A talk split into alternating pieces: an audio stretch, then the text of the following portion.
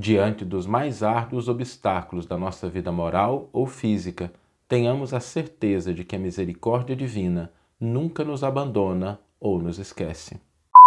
Olá pessoal que acompanha o podcast Evangelho por Emmanuel, aqui quem fala é o Saulo e eu estou aqui rapidamente para dar uma mensagem. Em primeiro lugar, para me desculpar, a gente ficou muito tempo sem postar os podcasts, os áudios, nós estávamos com alguns problemas técnicos, equipe também, todo trabalho é um trabalho voluntário e isso às vezes dificulta um pouquinho a gente manter todas as redes, todas as atividades, mas a gente já resolveu isso, está tudo em ordem e a partir de hoje o nosso podcast volta a ser o podcast diário e daqui a pouco com algumas novidades.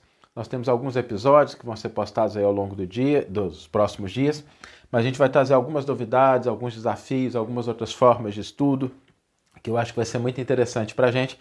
Então eu queria agradecer as pessoas que enviaram mensagens, que nos alertaram, nos pediram para retornar, agradecer muito o carinho dessas pessoas que tiveram presentes, de você que está aí nos ouvindo agora. Desejo a você uma excelente reflexão e a partir de agora o podcast Evangelho por Emmanuel volta a ser diário. Um grande abraço e vamos para o nosso episódio. Você está ouvindo o podcast O Evangelho por Emmanuel, um podcast dedicado à interpretação e ao estudo da Boa Nova de Jesus através da contribuição do benfeitor Emmanuel. Vamos refletir hoje sobre uma certeza que nós precisamos acalentar para que a gente possa passar pelas situações da vida de uma maneira não mais tranquila, mas sim a gente acrescentar uma dose de dores e sofrimentos desnecessários. E a gente precisa lembrar que a nossa jornada evolutiva, tanto do ponto de vista material, físico, quanto do ponto de vista moral e espiritual, às vezes é uma jornada escabrosa, cheia de obstáculos, cheia de pedras, cheia de buracos, cheia de espinhos, cheia de acidentes no meio da estrada. E tanto na vida física quanto na vida moral, a gente encontra esses obstáculos. E muitas vezes, diante dessas dificuldades do caminho, desses problemas que surgem, a conta de frustrações, a conta de desilusões, a conta de sonhos que a gente às vezes não vê realizar no tempo que a gente gostaria, a conta às vezes de dificuldades físicas no campo da saúde, no campo das finanças, no campo do trabalho, na família. Quando a gente começa a pensar e vivenciar essas dificuldades, às vezes a gente é levado à exaustão. A gente se cansa, as nossas energias se esgotam, a nossa motivação parece que vai embora, a gente perde as esperanças, parece que elas secam e o desânimo às vezes invade a nossa vida. É como se uma noite muito escura se abatesse sobre o nosso dia. E todos nós, em uma circunstância da vida ou outra, tivemos esse tipo de experiência. Mas vejamos o exemplo da natureza, da noite que se abate, para a gente começar a entender essa certeza que nós devemos acalentar no íntimo das nossas almas. Toda noite, por mais escura que seja, ela tem estrelas no céu. E é exatamente as estrelas que os navegadores, que os viajantes utilizam para se orientar. Quando as pessoas faziam viagens marítimas no passado e ainda na atualidade, e chega à noite, né, você orienta pelas estrelas, pela configuração, pela direção que elas apontam. Então, esses pequenos pontos de luz que surgem numa noite muito escura servem de orientação, de direcionamento, apontam caminhos. Trazendo isso para a nossa vida, as estrelas nas noites escuras da alma são os nossos ideais, as nossas convicções, as nossas aspirações. E muitas vezes, quando a gente está passando por situações desafiadoras, a gente não percebe que surge um convite da misericórdia divina para que a gente estabeleça um ideal, para que a gente fortaleça uma convicção, para que a gente desenvolva uma aspiração, para que a gente reforce um sonho, porque são esses pequenos elementos que vão começar a fazer luz. Diante das situações mais desafiadoras no campo físico, no campo moral, nós devemos ter a seguinte convicção em torno de uma verdade fundamental: Deus não desampara ou se esquece de ninguém. Não há solidão ou abandono por parte da misericórdia divina, porque Deus prossegue velando, Deus prossegue cuidando. Mas, Saulo, como é que a gente pode, nos momentos de dificuldade, desafios, a gente ter essa certeza, a gente ter essa convicção? E aí existem várias formas e vários sinais de que isso é algo no qual a gente pode ter absoluta convicção. Pensemos no exemplo da natureza para a gente começar com algo mais concreto, lembrando aquilo que nós sempre falamos: o Evangelho é uma lei natural, envolve todos os fenômenos e criaturas do cosmos. Então, quando a gente olha para a natureza, às vezes a gente vê uma noite escura, mas não existe noite escura que não seja sucedida por um dia claro. A gente pode ter uma tormenta fragorosa, uma tempestade, mas depois de toda tempestade vem um período de calmaria. Às vezes a gente tem um incêndio numa determinada região que os anos cuidam de transformar aquele fenômeno em florescimento, em vida nova. A natureza nos dá esse exemplo. Mas aí é importante a gente olhar para a gente, para nós, e a gente buscar entender que na nossa trajetória, se a gente for buscar no nosso passado, nós vamos encontrar também esses ciclos. Esses ciclos em que a gente passou por problemas e eles hoje estão superados. Na nossa adolescência, quando a gente começou a nossa vida profissional, 20, 20 e poucos anos, quando a gente teve às vezes de sabores afetivos, problemas de ordem material, situações de saúde que foram superadas. Eu me lembro, por exemplo, para mim, particularmente, quando eu tinha 9 anos, eu passei por um problema de saúde tão grave que os médicos me mandaram para casa porque dizem que eu não sobreviveria.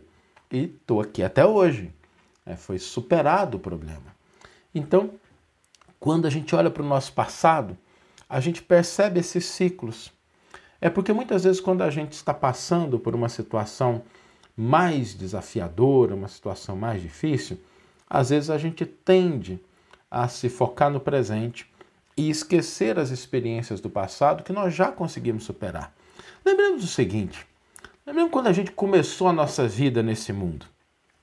A gente não sabia andar, a gente não sabia falar, a gente não sabia se alimentar direito. A gente era uma criatura absolutamente frágil. Aliás, na natureza, poucos ou nenhum né, dos filhotes são tão frágeis quanto o ser humano. E nós estamos hoje de pé. Nós estamos hoje com raciocínio, nós estamos com um corpo mais desenvolvido, nós estamos com possibilidades e potenciais muito mais desenvolvidos do que quando a gente chegou no mundo. Então, essa consciência dos ciclos, de que tudo passa, é o que sustenta a nossa convicção de que não existe desamparo da misericórdia divina. E mesmo na morte, nós não estamos desamparados, porque Deus nos ofertou a imortalidade. Por isso, quando a gente estiver lidando com essas situações, fortaleçamos essa convicção, fortaleçamos essa certeza de que não existe desamparo nem abandono pela misericórdia divina. E a gente pode fortalecer isso de várias formas. Através da oração, através da meditação, através da gratidão, através da avaliação das experiências pelas quais nós passamos e que foram superadas, dos desafios que nós vencemos, das conquistas que a gente logrou realizar em determinado momento, ainda que agora a gente esteja passando por um período de perrengue, de dificuldade, mas já tivemos vitórias, conquistas no passado, o que significa que o potencial continua dentro da gente. Somos mais maduros, mais experientes e cada vez mais a gente vai percebendo que não é o ponto da vida, não é se a gente está com 7 ou 70 anos que define isso. É a nossa disposição, a nossa convicção, a nossa certeza. Porque quando essa certeza está firme em nosso coração, a gente sente a confiança, o florescimento de ideais de convicções, de aspirações. E aí a gente pode caminhar de maneira mais firme, tendo a certeza de que não há desamparo por parte da misericórdia divina e que depois de toda noite vem um dia, depois de toda tempestade vem uma calmaria, depois de todo incêndio a vida floresce. Vamos ler agora a íntegra do versículo e do comentário que inspiraram a nossa reflexão de hoje. O versículo está na carta que Paulo endereça aos Hebreus, capítulo 13, versículo 5, e diz o seguinte: Que o amor ao dinheiro não inspire a vossa conduta. Contentai-vos com o que tendes, porque ele próprio disse: Eu nunca te deixarei, jamais te abandonarei.